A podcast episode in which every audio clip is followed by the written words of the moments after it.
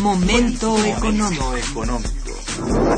Radio UNAM y el Instituto de Investigaciones Económicas presenta Momento económico. Un espacio para charlar sobre temas económicos que le interesan a usted. Acompáñenos.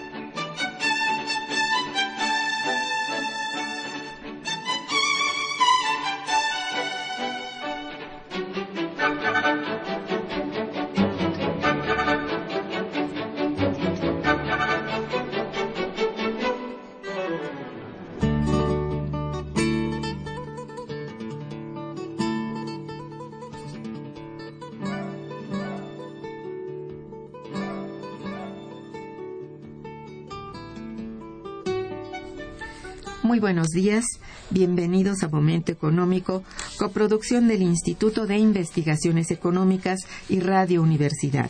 Les saluda Irma Manrique, investigadora del Instituto de Investigaciones Económicas de la UNAM, transmitiendo en vivo desde cabina de AM de Radio Universidad por 860 del cuadrante. El tema que abordaremos el día de hoy es trabajo femenino y mercado laboral. Para ello contamos con la valiosa presencia de nuestra compañera, la doctora María Luisa González Marín. Bienvenida, María Luisa, buenos días. Buenos días. Nuestros teléfonos en el estudio 55 36 89 89 cuenta con dos líneas para que nos llamen. Para comunicarse desde el interior de la República, contamos con el teléfono LADA sin costo 01800 505 2688. La dirección de correo electrónico para que nos manden sus mensajes es una sola palabra, momentoeconómico arroba unam.mx. De nuestra invitada. María Luisa González Marín es doctora en estudios latinoamericanos por la Facultad de Ciencias Políticas y Sociales y egresada de la Facultad de Economía de la UNAM. Es investigadora del Instituto de Investigaciones Económicas y miembro del Sistema Nacional de Investigadores.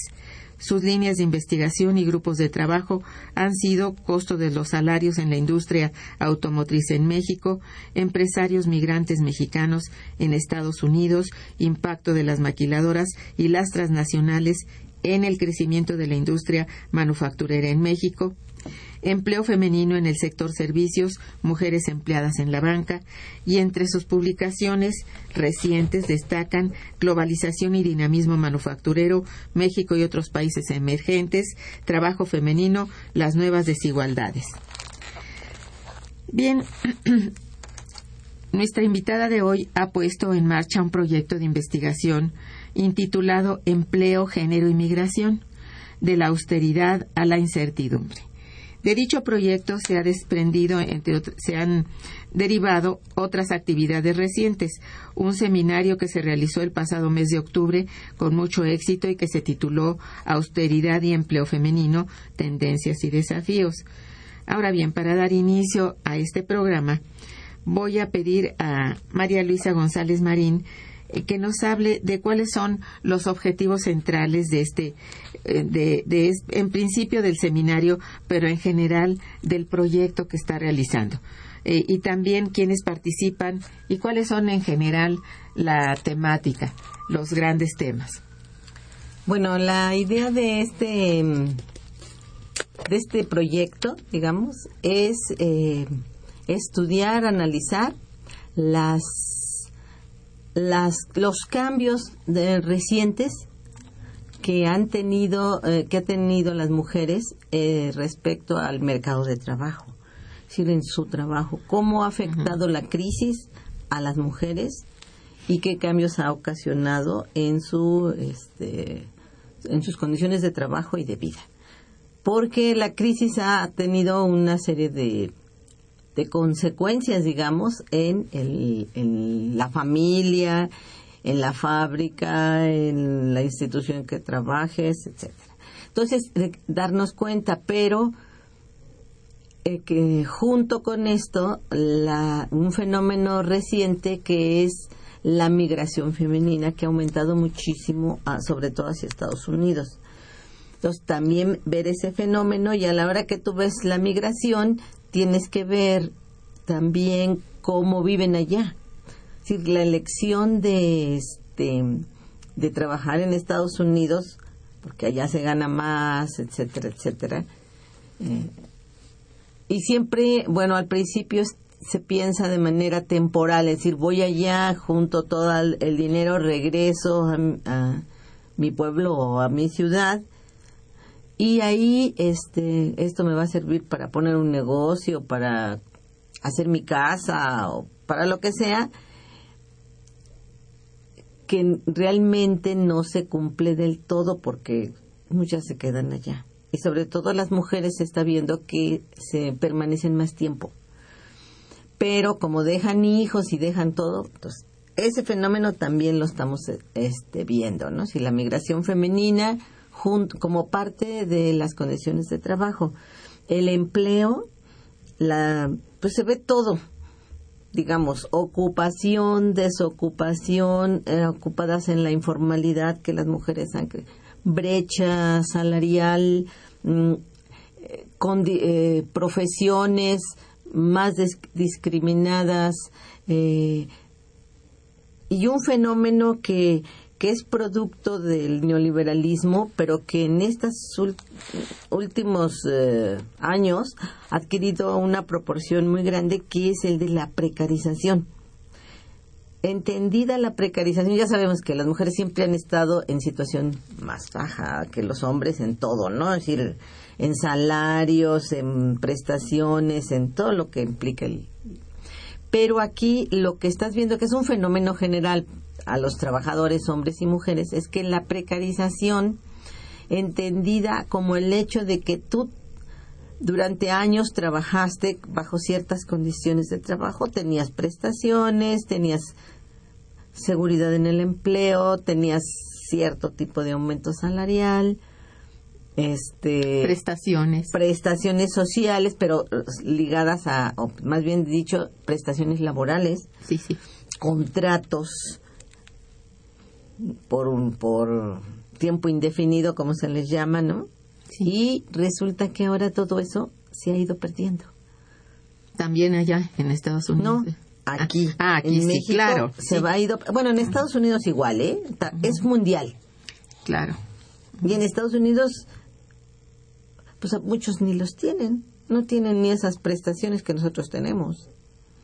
Pero resulta siempre más conveniente desde el punto de vista del nivel de ingreso. Del nivel de ingreso, sí, sí, porque es una diferencia muy grande. Pero aquí en México ese fenómeno de la precarización está muy presente. En Estados Unidos también está presente, pues se manifiesta, bueno, si se compara México con Estados Unidos, sí la diferencia es muy grande, pero si tú comparas un pobre de Estados Unidos con un rico de Estados Unidos, el pobre de Estados Unidos, aunque gane más que el de México, es pobre. Es muy grande la diferencia, claro. Entonces, nosotros estamos viendo todos estos fenómenos en el mercado de trabajo y relacionados con la migración. Ese más o menos es la idea del proyecto. Del proyecto.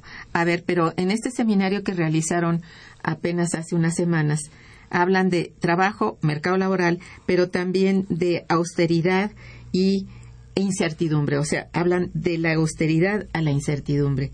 Es decir, ¿a qué hace referencia esto? A esto que estamos hablando ahora de que, bueno, siempre ha de sido... la precariedad. es que ahora se cae en precariedad. Es decir, había cierto tipo de estatus que era tolerable, pero hoy la austeridad es el extremo, es eh, no tener, digamos, un, un, un ingreso que sea suficiente, eh, no tener prestaciones, no tener seguridad en el empleo.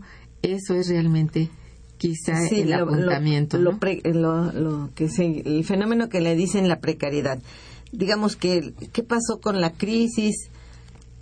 ¿Qué pasó con, el, con los empleados para, para salir adelante las empresas? Entonces, lo que están haciendo, ya la Ley Federal de Trabajo también lo, lo maneja, da pie a algunos cambios importantes. Por supuesto. Entonces, ahí tú ves que la precariedad es del que, no solo del que estaba en la informalidad, porque antes tú decías informalidad igual a precario. ¿no?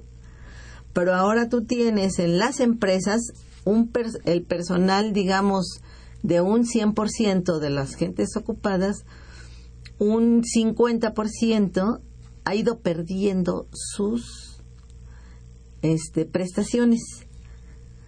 Les reducen una serie de cuestiones y pues con tal de, de, este, De de conservar. el empleo, Claro. la gente acepta salarios, les aumentan las horas de trabajo, les mm, las cambian a un estatus de contratación Temporal. temporal o los nuevos que se contratan ya ni de ni en sueños van a tener base, como dicen, o definitividad. Entonces, este fenómeno que, que se ha extendido, ¿cómo impacta a las mujeres? Es también se da en los hombres, pero a nosotros nos interesa ver cómo impacta a las mujeres de manera más severa, digamos. más severa, sí. Sí. Y, y, por ejemplo, en los estudios que ha hecho el OIT, es, es general. No, no puedes decir México exclusivamente porque esto sí hay y tiene su manera de, de implementar las cosas. Sí. Pero si tú ves Estados Unidos, Francia, poco a poco en donde se puede, donde los sindicatos son este fuertes o más o menos fuertes y no son sindicatos charros, pues las cosas avanzan más lentamente para para el gobierno y para las empresas. Pero donde no hay ni sindicatos o si, o simplemente nunca han tenido este tipo de prestaciones porque, por ejemplo, como Estados Unidos, ellos se rigen por otro Otro sistema. otro sistema, entonces, pues, pero en Europa han, han ido de- disminuyendo. Esto de la reforma laboral es pues universal. Ha ido poco a poco penetrando y apoderándose de la situación de todo tipo de empleo y, y, y, bueno, y de obraje, ¿no? También ahí ya no hay manera de, de luchar, ni sindicato hay, como dices, frente a la empresa y mediante el sindicato eh, por un, bueno, un, un, este, un empleo más seguro, por tener más prestaciones, por lograr estabilidad en el empleo, por recontratarse de manera sistemática, digamos, dentro de la misma empresa. Ya nadie tiene esa seguridad en ninguna parte, por lo visto. Y esto es, bueno, le toca a los más jóvenes estar precisamente frente a esta circunstancia. Es decir, que Ni el gobierno, ni el gobierno respeta eso. así es. Sus oficinas, sus este, sus dependencias hacen contrataciones de dos meses, de tres, de seis y se renuevan Sí. los contratos. Ajá. Y todo el mundo sufre cuando viene la renovación. Y si no me lo renuevan a mí, ¿qué voy a hacer? O sea, e- esto es un impacto muy terrible. También vamos a estudiarlo. ¿Cómo afecta la vida de las gentes? El hecho que tú no puedas hacer, como decían, un plan de vida. Porque no sabes si dentro de dos o tres meses que se acaba tu contrato vas a tener trabajo. Y entonces, ¿cómo te, cómo te emboletas, como diciendo, para comprar una casa y pagar la hipoteca? para todo de largo plazo, para una deuda está muy difícil. Eh, sí, entiendo ahora pues este subtítulo que ponen de la austeridad a la incertidumbre. Por supuesto, esto es una gran incertidumbre para la mayoría de los obreros y empleados de, bueno, de México, digamos, por lo pronto Por en lo México. que hemos visto, pero te digo que es general. es de manera planetaria, qué barbaridad. Pues sí, así ocurre y hay las formas de, de, de ir sobreviviendo, pero sobrevives mientras estás joven en tu trabajo. Y pregúntale a los jóvenes, yo les pregunto a mis alumnos, ¿quién de ustedes, eh, qué tipo de contrato tienen ustedes? Porque ya son grandes, Mayorcitos. ¿no? Mayorcitos. No, pues todos por, Por contrato, por contrato por meses. temporal, todos son temporales. Todos son temporales. Ah, sí te mm, contrata la empresa más famosa en cuestiones de tecnología de Ah, sí, pienso TICs. que en, en esto son mucho más exigentes en ese tipo de empresas que en otras, ¿verdad? Pero en fin, este es una circunstancia general que bueno, como es mucha la población joven que está desocupada y, esperando alguna oportunidad, lo hacen a como de lugar. Mujer también es muy incierto esta, esta cuestión. mucho más, ¿no?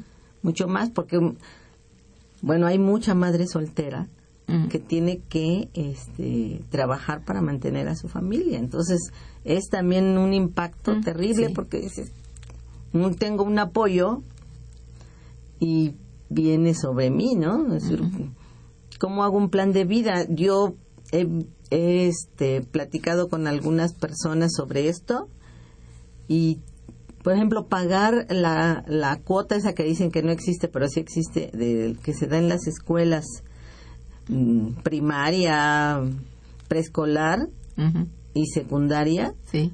este, no pueden pagarla. La gente está tan pobre que no puede pagar. Si tienes dos, tres hijos o cuatro que están en primaria, uno en secundaria y los demás en primaria, es muy difícil porque tienes que pagar todo junto este momento. Entonces, ni eso puedes garantizar que lo puedas pagar. Está, bueno, es muy cierta esa incertidumbre. Bien, vamos a un puente musical y regresamos. Quédense con nosotros.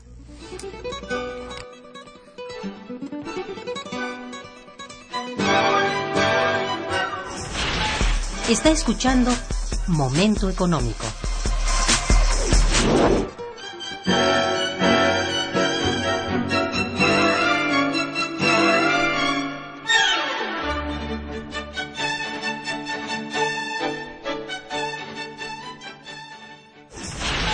El teléfono en cabina 55 36 89 89.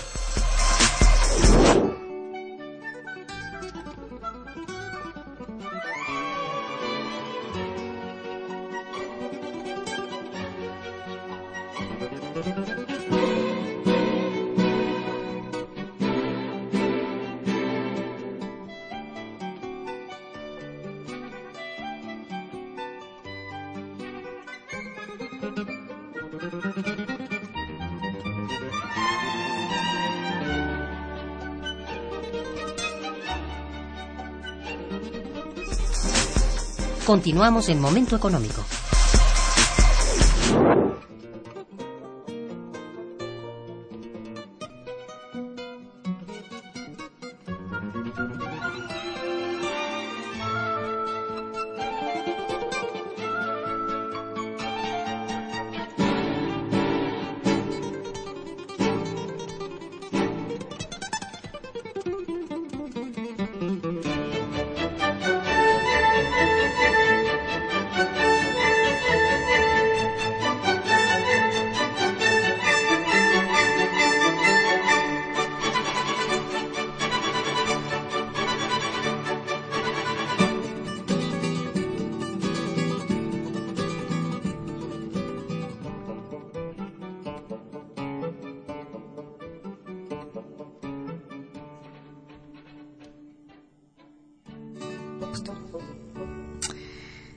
Bien, Marisa, ¿tú cuáles son los retos que encuentras para el trabajo remunerado en un contexto de crisis? Pero ya trabajo remunerado.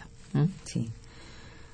Ay, ¿qué te diré? Pues son muchos, muchos este retos y todos, pues al menos si la economía no crece, pues difíciles de vencer, ¿eh? Porque ¿cómo le vas a hacer con los trabajadores para elevar su nivel de vida. Todo el mundo te dice, todas las estadísticas de la CEPAL y de todo te dicen que México no ha hecho bien su tarea respecto a elevar el nivel de vida de sus trabajadores, ¿no? Sí. Y de pues la miseria disminuirla y de sacar a la población también de una miseria extrema. Entonces, este, ¿cuáles son esos retos? Yo diría, primero que nada, tienes, tiene que haber una, ¿cómo te diré? Una reorganización de la actividad productiva.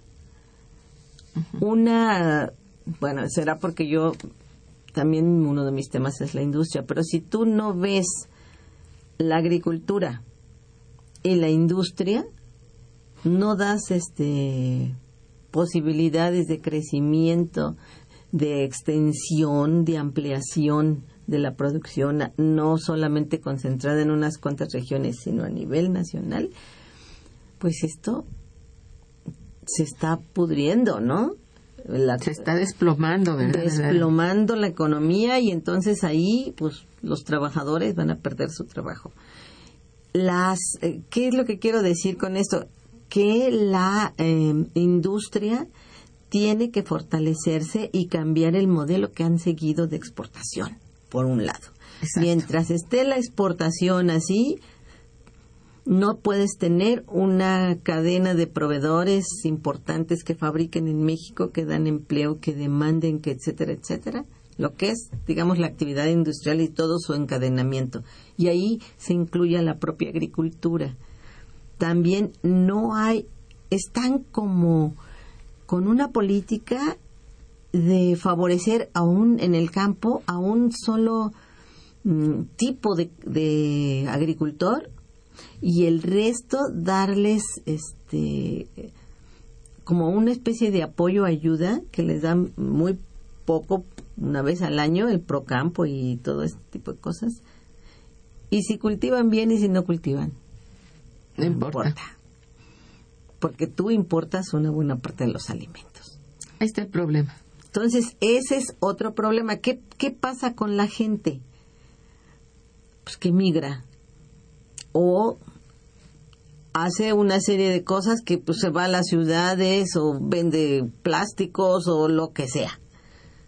Va a conformar, digamos, las filas de la informalidad. De la informalidad, pero el campo deja de producir los alimentos. hace rato está ya abandonado. Es, si tú, ese es un reto para los que hacen la política. ¿Cómo vas a cambiar? Tienes que cambiar de modelo. Ya se vio que ese modelo no sirve. Y yo digo que un modelo se tiene que medir por, la, por el efecto que tiene sobre el, nivel de vida de la población. Es un buen modelo si la población eleva su nivel de vida, su, educación, su nivel educativo, sacas de la pobreza a, toda la gente que o a la mayoría de la gente que está ahí. Sabemos que es un proceso lento, pero que vas adelante, que mejoras la educación, que mejoras los servicios públicos, etcétera, etcétera. Ese es, un, esfuerzo de política pública, ¿sí? Sin duda. Ese es un modelo que funciona. Si lo dejas ahí, ahí no, pues más, que se abra más el mercado, como si no se hubiera abierto y, y si no nos mostrara esa apertura y todas sus políticas, que en vez de favorecer a la población que es finalmente a la que tú, por lo que está planteándose esta política económica, está empeorando. Es decir, tres décadas de apertura, liberalización, desregulación, que son los, digamos, los factores que componen la globalización famosa, no le han dado a México nada, ningún resultado. Y, eso ahora lo ves más claramente. Bueno, siempre lo, lo, has visto, pero ahora eh, es una cosa que ya, eh, bueno, a lo mejor se reitera demasiado, pero pero ya llega un momento en que se, va a llegar a un límite. Y yo creo que ese, estamos en ese momento de llegar a ese límite, de que los trabajos son de mala calidad, porque los salarios son muy bajos, las jornadas. Yo estaba viendo unas unas este, estadísticas para medir lo de la precariedad, que estamos ahorita tratando de medirla para las mujeres. Y entre uno de los indicadores de la precariedad estaba eh, las mujeres que trabajan jornadas muy cortas o jornadas muy largas. En los dos extremos está eh, la gente de la eh, precaria, las, las que trabajan poco porque pues no pueden, este, te- no les dan más que contratos este, temporales y de horas. Las que trabajan mucho, pues porque tienen jornadas y este de mucho de más tiempo, más de 48 horas, casi 52 horas y este y hemos encontrado hasta de 62. Y Qué es- barbaridad. Este, que trabajan sábados y domingos, no hay descanso. Entonces, en estos dos extremos te muestra, y, y cuando te ponen el promedio de horas trabajadas por todas las trabajadoras que están, de, que más o menos tú calculas, son casi nueve horas diarias, cuando la ley te marca ocho, pero ese es un promedio. Sí, claro. Entonces, Hay pero aún así rebasa más las ocho horas. Sí, claro. Es cierto. y no te pagan. Entonces, esa, por ejemplo, esa medición dices tú, bueno, ya, y es 2014, no te creas que te estoy hablando de 2010, 2014. ¿Por qué? Porque pues que la economía se, se está viniendo abajo, ese es. Entonces, ese, el reto, digamos, también para lo del mercado de trabajo es ver este fenómeno, que es el que ahorita estamos estudiando, pero claro, hay otros, de la precariedad pero poniéndole qué indicadores podrían mostrarnos la precariedad. Se ha visto a través del gasto público. Claro. Si, ¿Cuánto se destina del gasto público al, al problema este, de las mujeres Del y trabajo femenino, femenino y en general de, que tenga que ver con la situación de las mujeres y el empleo? Y lo que se ha visto, por lo que eso lo trabaja Eugenia, Eugenia Correa, este, se ha visto que le- a medida el gasto público lo que realmente no tiene gran, eh, no favorece grandemente el- la elevación de salarios ni de ocupación. Lo que favorece más la- el aumento de salarios y de la ocupación es el gasto privado. O sea, la inversión privada es la que sí favorece. ¿Por qué? Porque es lógico, la mayoría de la gente está ocupado en empresas privadas. Entonces, lo que el, el Estado invierte, digamos, en eso es nada, Mínimo. Mínimo. Y ahora, claro, deteriorando más sus condiciones, pues, la situación está difícil, ¿no? Sí. Entonces, Al parecer, en- en- en- respecto a esto del gasto público que mencionas, eh, la- las mediciones que hace el propio gobierno son con relación a cierto tipo de programas que favorecen a las mujeres. Por ejemplo, con guarderías, con este, desde luego salud, etcétera, educación para los niños. No es tanto en remuneración. Las remuneraciones son, como tú sabes, bajas también, pero muy pocas. Además, el, el espectro de, de ocupación dentro del sector público pues, es mínimo, chiquitito. Si es chico en general, para las mujeres es todavía más reducido. Pero para la mujer es importante tener, por ejemplo, ah, de alguna forma resuelto el problema de los niños en una guardería y de vivienda y de salud, que se les dé este, el, servicio de salud a los pequeños. Y esto, la mujer trabaja por lo que sea con tal de tener estas prestaciones mínimas, digamos, y es, en esto sí se ha, digamos, aplicado programas específicos. Pero es pequeñísimo el esfuerzo del gasto. Si tú lo mides proporcionalmente, es tan pequeño que la mayoría de las mujeres que están en precariedad dirán, pues ¿dónde está eso? Sí, es, es muy pequeño. Es el universo que cubre es pequeño. Sí, Y yo he sabido de que sí te dan, pero tú tienes que pagar una parte. Además eso, probablemente. Sí, no sé cómo está, hay programas diversos, pero muchas de estas mujeres están eh, insertas en esos pequeños eh, lugares de trabajo, no pequeños que sean los lugares de trabajo, sino esos pequeños espacios que tienen con tal de tener esa prestación. Y esto sí es, bueno, también Sí, además es un extremo. además se ha dejado, bueno, es parte de toda la política esta, ¿no? Se ha dejado que el- las ONGs tomen esto. Como hay muchas ONGs que funcionan a través de, de fondos para apoyo a la mujer, entonces dije, bueno, vamos a, a hacer guarderías. Entonces entran las ONG, entran ONGs y programas de aquí, de allá, del mundo y de no sé qué dónde más y se crean guarderías este, para mujeres trabajadoras de escasos recursos que los ponen en determinadas colonias o en determinadas zonas, pero es una función del Estado. Sí. No es una función de la- estas estas organizaciones les retiran los fondos porque Tienen un límite. tienen un límite, además Sí. ya decidieron que mejor se lo van a dar a Afganistán porque ahí quién sabe qué. Bueno, sí. Sí, cuando son, sí, cuando son ONGs, claro. Cuando son ONGs y entonces te quitan esos recursos. Así es. porque eh, son así como que de repente hay recursos y se instalan y luego de repente Se van. se van porque ya les redujeron el, el, el presupuesto, ya no hay recursos, ellos también están en crisis, tienen problemas y entonces eso ha pasado mucho en las ONGs. Entonces es toda esa, esa concepción también de que el Estado tiene que ir abandonando una serie de tareas que antes se consideraban de él, ¿no?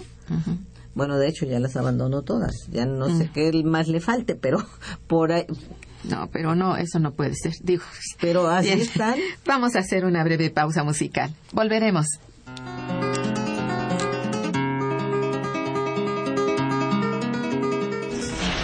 Está escuchando Momento Económico por Radio UNAM.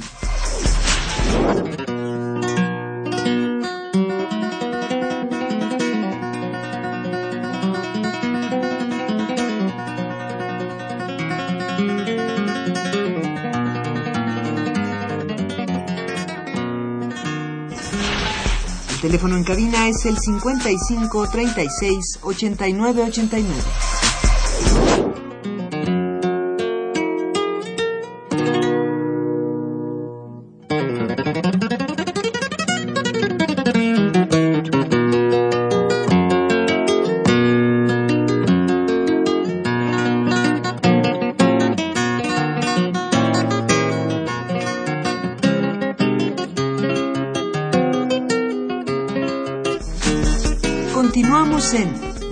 Económico.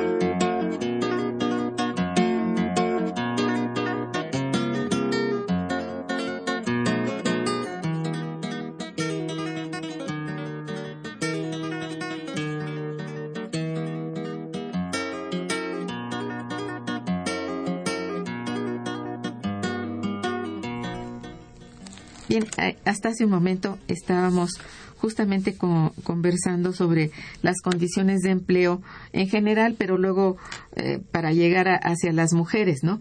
Entonces, para las mujeres mexicanas, eh, ¿en qué sectores predomina, digamos, este, la mayor mm, problemática, digamos?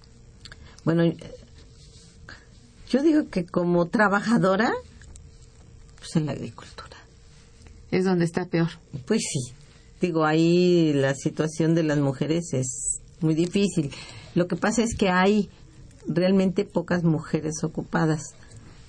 Eh, si la comparas con las que están ocupadas en la industria o en los servicios y eso, en la agricultura no tiene mucho. No se considera como, digamos, trabajadora agrícola, ¿no? Entonces, hace mucho trabajo pero es un trabajo no considerado como de remuneración, que es lo que lo que vemos, ¿no? como población económicamente activa que esté trabajando. Hace otro trabajo de acarrear leña, agua, todo el tiempo está trabajando y todo ayuda al esposo en en las labores. eh, también del campo, y todo eso, pero no se considera, pero ya trabajando que reciba un ingreso, pues es un ingreso muy pequeño y temporal, porque así es la cuestión del campo, ¿no? En la cosecha, en la Ni siquiera en las empresas estas de, de digamos, agrícolas que son ya, eh, digamos, de, de, transnacionales, que ocupan más gente y eso, ¿no hay? completamente, este, todo el año, bueno, agrícola, digamos, este, como peón agrícola o asalariado agrícola, no, sí hay en las, pero eso ya propiamente si se considera parte de la industria, es decir, el empaque eh, para las exportaciones, la cuestión de las flores, que también está, México se ha convertido en un exportador de flores. Sí, y ahí sí hay mucho trabajo femenino, femenino. En la pizca, por ejemplo, de la fresa también hay. Ajá y todo eso, sí, pero sus pero son temporales. Por ejemplo, la, la fresa, bueno, en el momento en que ya pueda sacar la fresa. Para cosecha, sí. Para cosecha. Para siembra. Ah. Pero nada más. Hay muchos meses que, no. así es, bueno, pues es, estás con la naturaleza, ¿no? No es una fábrica. Hay también las flores y eso tienen más. Los invernaderos yo sé que también hay este, mujeres, pero las condiciones son bastante fuertes. Digo, creo que no hay un día de descanso. O sea, súper precario, ¿no? Súper precario los salarios. De oh. salario mínimo un poquitito más. Ajá. Entonces, sí son cosas que este, tú ves, pues que están realmente, ¿qué te diré?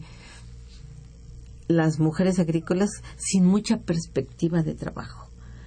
No hay ellas quisieran irse a trabajar, muchas de ellas, pero no hay empleo. Ni siquiera en la migración. Bueno, pero migrar implica juntar dinero para poderte ir y si tienes hijos, abandonar los hijos porque no puedes ir con ellos sobre todo si son bebés o son niños chiquitos. Entonces se los dejas a tu mamá, a quien sea, y te vas. Es un paso difícil, pues ya. Pero la yo de lo que conozco y de lo que he visto, estudiado, pues te digo, la mujer se va con la idea de que voy a regresar por mis hijos y a veces y ahora las que logran por X hay es que se, dan fenómenos muy interesantes en lo de la migración. Hay personas que nacieron en Estados Unidos y sus papás después se las trajeron a México, o sea, ellos tienen la posibilidad de la nacionalidad, pero sus hijos ya nacieron aquí en México. Entonces lo que pasa es que ellas pueden ir a trabajar a Estados Unidos una temporada y pueden incluso ir y venir porque son ciudadanas eh, americanas y también ciudadanas mexicanas, pero sus hijos están aquí. Exacto. Entonces, para lograr que tú los lleves para allá es todo un lío. Entonces, lo que hacen es que están siempre en eso, van y vienen, van y vienen. Es lo que se llama migración circular, ¿no? Que están no no es circular porque las estén este atendiendo así dice ah, bueno ya a la siguiente temporada viene eso no sino que es por porque es necesario para ellas ir a trabajar y regresar por la familia Pues sí, tienen que ver Sí, los hijos. Hay claro. gente que los deja bebés.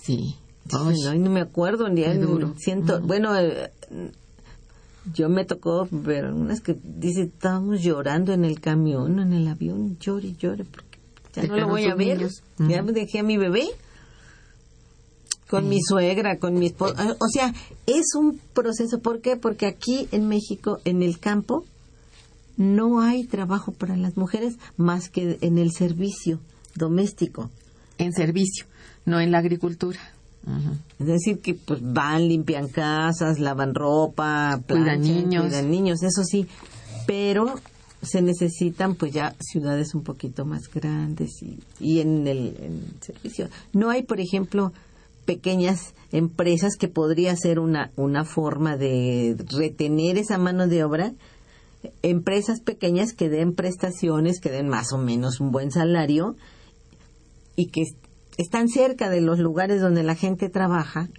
vive, digamos, y es una fuente de trabajo para las mujeres que viven en esa zona. Bueno, pasa igual con los hombres, también les cuesta trabajo, pero no es, no es la misma eh, situación psicológica y, y de familia y de familia que se vaya la mujer y deje los hijos, que se vaya el papá. Entonces, este tipo de cosas, eso se vive muy frecuentemente en el campo. Es Entonces algo- es, es una, una situación, las condiciones son mucho peores en verdad en el campo, sí. en el campo. Y aunque las hay durísimas en, en la industria y en, también en los servicios, lo de la agricultura no se le compara. No, yo no la he estudiado mucho, la agricultura. Yo me he dedicado más a la industria y a los servicios, ¿no? Porque está en la ciudad y pues es el grueso de la población ocupada, ¿no? De las mujeres ocupadas. Pero en la agricultura, ya no digamos de las mujeres este, que son este, asalariadas. eh, Es muy pequeño el, el Eso. grupo, ¿no? Es Sí. pequeño, pero son. Yo conocí, porque estudié la industria cañera, el- la situación de las mujeres que ayudaban a los esposos, pero les pagaban también a ellas, ellas iban también. Para este el corte de la caña, no, Durísimo. sí. durísima y en condiciones donde los tenían eran en condiciones terribles y ellos se preparan su comida y, y migran con toda la familia para que los niños también les ayuden. Entonces, Ah, qué duro. todo esto, eso no ha cambiado mucho. Y además los niños pues, dejan la escuela donde estaban eh, y van aquí, y luego de ahí pues se van a otro lado do- en búsqueda de trabajo. Entonces esto es, Sí. en la agricultura la situación está muy difícil. Bien, pues miren, quiero decirles a nuestros radioescuchas que la doctora González Marín está regalando eh, un par de libros para, para ellos cuando se reporten, hablen, etcétera. Y se llama Límites y desigualdades en el empoderamiento de las mujeres en el PAN, PRI y PRD. Es un trabajo muy interesante que hizo en combinación, en coordinación, también en co-coordinación con Patricia Rodríguez López y hay aquí excelentes artículos sobre el particular. Mira, quiero leer algunas llamadas de los radioescuchas. Guillermo, no sé pronunciarlo, pero lo voy a decir como se escribe. Aullet. Ha de ser Olé, algo así, Olet. algo- No, sé. sí, es Aullet. Aullet. Ah, Guillermo Aullet, que te conoce muy bien, te felicita y felicita el programa. Dice, hay un trabajo excelente llamado Bienes de Economía de la doctora María Luisa González que todo mundo debiera leer. Te felicita y te manda saludos. Eh, María Antonia González eh, también te felicita y dice, ¿qué se sabe acerca de la desprofesionalización de la enfermería? Desprofesionalización. No, no sé gran cosa. No, no, Tal vez este, se refiere a que la enfermera no, no hace enfermería, sino se emplea en otro tipo de... No sé a qué se refiere tampoco, ¿eh? Pues con todo gusto, este, la doctora va a hacer una indagatoria y si usted le llama a su este a su correo electrónico que en este momento se lo va a dar Es de gmarin8 arroba yahoo.com.mx. Servida María Antonia. Y ella indagará y le dará a usted una respuesta. Este, una persona que también te felicita, no tengo nombre, dice cuáles son las áreas de estudio y trabajo en las que se concentra la población femenina. ¿En dónde estudia y en qué, en qué se, eh, se emplea? Bueno, la agricultura, como dijimos, pues no. En la industria son la industria de la mm, del vestido, de la costura textil, De la confección. ¿o de la confección que Sí. le llaman o costura, este, la industria eh, de que trabaja con el cuero un poquito ya ha crecido. La industria donde hay mucha industria maquiladora en la industria de que hace aparatos electrónicos y todo También eso. están. Ahí sí porque como somos este maquiladores y as- se hacen todas las cositas ahí pequeñitas que van a ir armándose para hacer la este, la pantalla plana o lo que sea. Entonces ahí hay mujeres. ¿Y qué otra? Pues fundamentalmente son donde hay maquiladoras y en, la industria de la confección, de, la, pro- de cuero y sus sedáneos. Y ya, son como tres o cuatro ramas que Es donde ahorita está- no recuerdo la otra, se pero concentra. sí, se concentra. Y la mayoría de la población, el 65%, casi el 70%, está en los servicios. ¿Y en qué servicios? En el servicio doméstico, en este en el en el comercio minorista en las eh, actividades que tienen que ver con este todo el servicio cómo te diré de hospedaje alimentación hotelería. de hotelería todo Turístico, eso, digamos. turístico está ahí. Y en el sector público también. Digamos los servicios de salud, de, etcétera, sí ha crecido. Ahora también es, es como concentración en las lo cual te, te dice bueno sí ah, en la educación también están también está la mujer y en la salud pues por las enfermeras no que tienen un peso importante. Se han abierto también an- lo que antes este no se tenía, es decir, actividades o ramas donde las mujeres están entrando, pero todavía son una minoría, por ejemplo, todo lo de la construcción. Hay ya mujeres que están en la construcción, pero no y que es nuevas. Lo del transporte, mujeres este que trabajan como choferes y que choferes y que pues no. Sí. Todavía hay poquitas, pero ah, se abre. Las ¿no? he visto. Sí, entonces son avances lentos, pero aquí hay un problema porque si tú ves las las cifras de las de la parte de la población ocupada, ves que casi no ha variado. Ha, ha crecido poco la, la población ocupada de las mujeres. Mira, aquí tengo un dato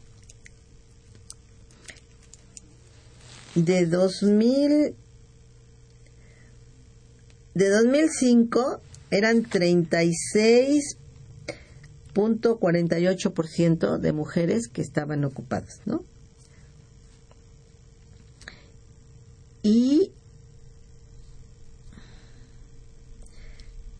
en 2013 creció al 38.20. No es mucho. El promedio de, de participación de la población femenina en América Latina es más del 50%.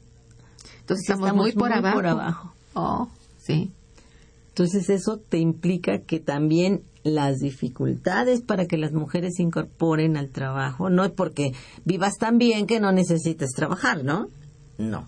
Entonces es porque todas las condiciones para incorporar a las mujeres no eh, no está y es población incluso tomando en cuenta la población este en la informalidad son todas aquellas que están ocupadas.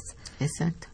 Porque hay que ver que la mayor parte de las mujeres en, ed- en edad de trabajo lo están haciendo a como de lugar y son las más empeñosas y recibiendo las menores remuneraciones.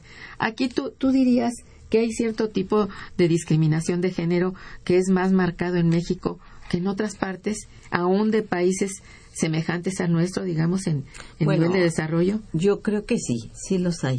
Mucho más eh, marcado en México. Y además se pesa también mucho en la familia el tipo de familia, ¿no? Que es así, de que la mujer en su casa y que no sé qué, y que la culpa de todo lo que pasa con los chavos es que la mujer se fue a trabajar y los ha dejado y que no sé qué.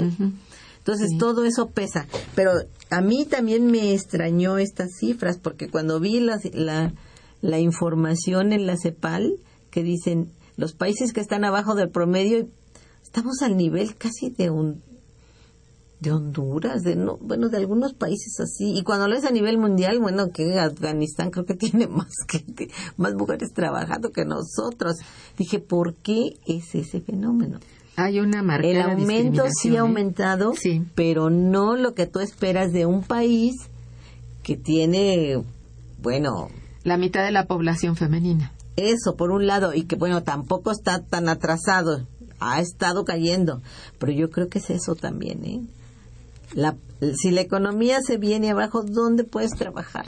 Sí. Con una remuneración. Ay. Y la primera que sale, pues, es las mujeres. Eso es muy fuerte, de verdad, ¿eh? Reconocerlo es muy duro y, y así es. Vamos a un corte musical. Quédense con nosotros. Está escuchando Momento Económico.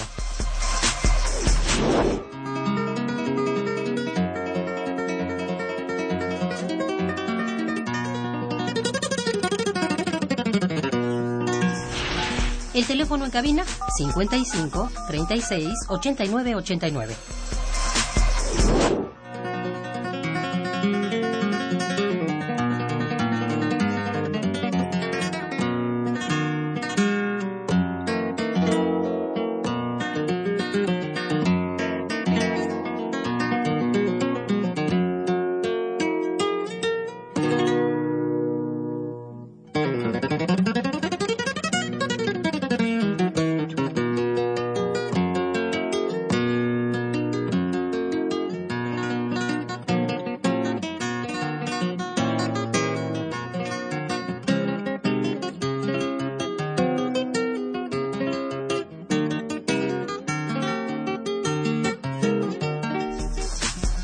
Continuamos en Momento Económico.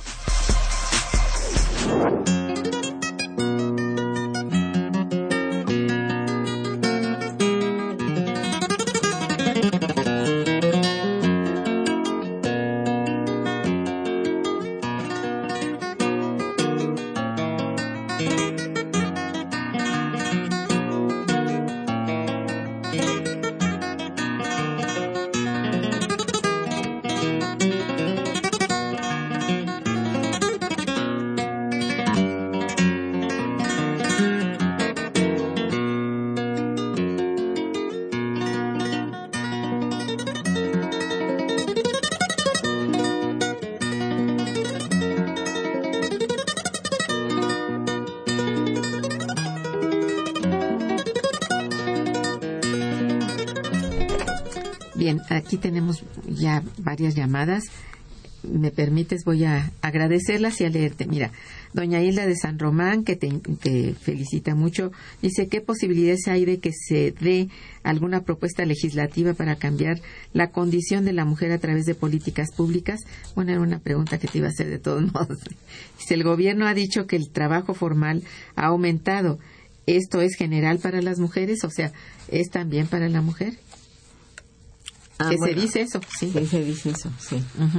Y bueno, eh, ¿hay alguna propuesta para que la mujer este, esté promovida al nivel que se debe, etcétera? Es decir, que haya políticas públicas que le permitan a la mujer. Mira, lo que yo sé es que en la legislatura pasada sí.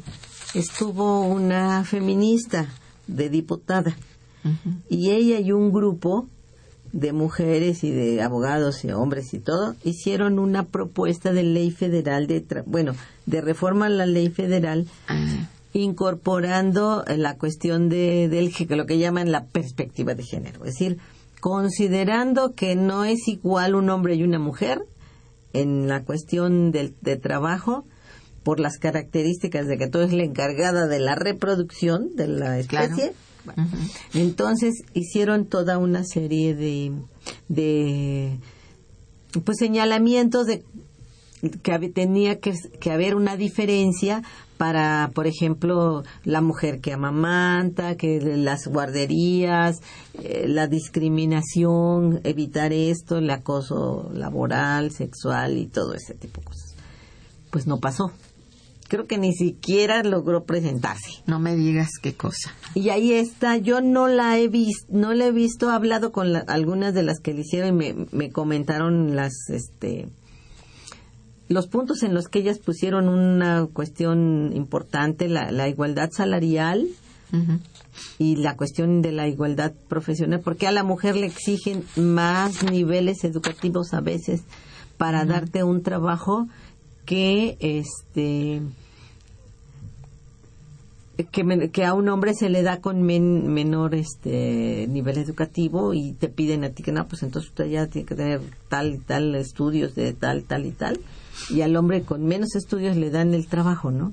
Así es. Hay, es un mundo muy discriminador y yo creo que el, en México se ha avanzado, tampoco podemos ser tan...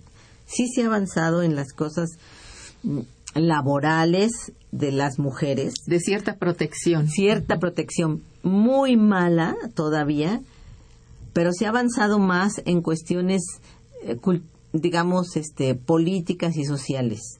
sí, la, la cuota de 50-50, la, este, todos los programas de, de la libertad de, de, la reproducción, la salud reproductiva, la atención para, por ejemplo, mujeres que tienen eh, o que para prevenir el cáncer de mama, este, y toda una serie contra la violencia, todo eso se ha avanzado. Lo que se ha avanzado menos y no pasa es en la cuestión laboral. Caray. Bueno, sí. Pues sí, lo entiende uno, ¿no? Claro. La ganancia es la ganancia. Entonces, eso es algo que tiene que corregirse porque no se no se puede este hacer esto. Y luego hay que agregar en este caso en particular todo el trabajo que la mujer que antes se realizaba y se pagaba por las mujeres. Digo, pagaba el Estado para que las mujeres lo hicieran y ahora esas mujeres se fueron a otras áreas y entra la familia a realizar ese trabajo que antes hacían enfermeras, por ejemplo. Ahora la hace la familia. Tienes un enfermo y eres tú la que está ahí, que le das de comer, venga a bañarlo y que tiene que estar aquí. Antes eso no se permitía en los hospitales. ¿Por qué? Porque estaban las enfermeras. Ahora no, se dicen, Ay, pues si no viene a comer su enfermo, no, no le viene a dar de comer, su enfermo no come. Porque yo tengo mucho trabajo. Ah, sí, así está la asistencia pública, en verdad. Entonces ese trabajo es trabajo que tú estás dando como mujer, porque la que va a hacer eso es la mujer, y no se te paga. Tú le estás ahorrando ahí al Estado una buena cantidad de dinero que tenía que dedicar para contratar más personal que atienda profesional, profesional que atienda al enfermo. Por supuesto. La familia se desvía que ahora te toca a ti, que ahora te toca acá y que no sé qué. Y son mujeres todas. A la hija, a la nieta, al quien sea. Mira, hacer eso. llama de nuevo don Guillermo Aullet y dice, este tipo de programas tan interesantes debieran transmitirse también por FM. Óigase, ya que AM tiene muchos problemas y no se escucha bien. Que se entienda. Qué bueno que lo dice, señor Guillermo Viet, porque ya nos lo vienen reportando y pues, ¿qué le vamos a hacer? Eh, Sandra Alvarado te felicita, dice, debe de haber, debe haber una política pública que regule las condiciones laborales de la mujer. Bueno, sí la hay, lo que pasa es que, como acaba de decir la, doctora, no se cumple. Bien, eh, José Luis Vázquez dice, en México existe una gran cantidad de, personas misóginas que no valoran el trabajo ni la capacidad de la mujer. Esto debe cambiar. Sí, sí, es una cosa francamente de educación y de educación pública, ¿verdad? Efectivamente. Desafortunadamente, Marisa, se nos agotó el tiempo y estamos un tanto presionados. Yo te agradezco muchísimo tu presencia, te felicito por tu proyecto, es siempre un proyecto maravilloso y también por los eventos que has realizado. Muchas gracias por los libros, a nuestros radioescuchas, gracias por su atención y sus preguntas y su eh, participación permanente. Estuvo en los controles técnicos, Socorro Montes, gracias. La producción a cargo de Santiago Hernández y Araceli Martínez. Martínez, muchísimas gracias. Y en la coordinación y conducción, una servidora, Iva Manrique, quien les desea un muy buen día y mejor fin de semana. Gracias. Momento económico. Radio UNAM y el Instituto de Investigaciones Económicas presentó Momento económico.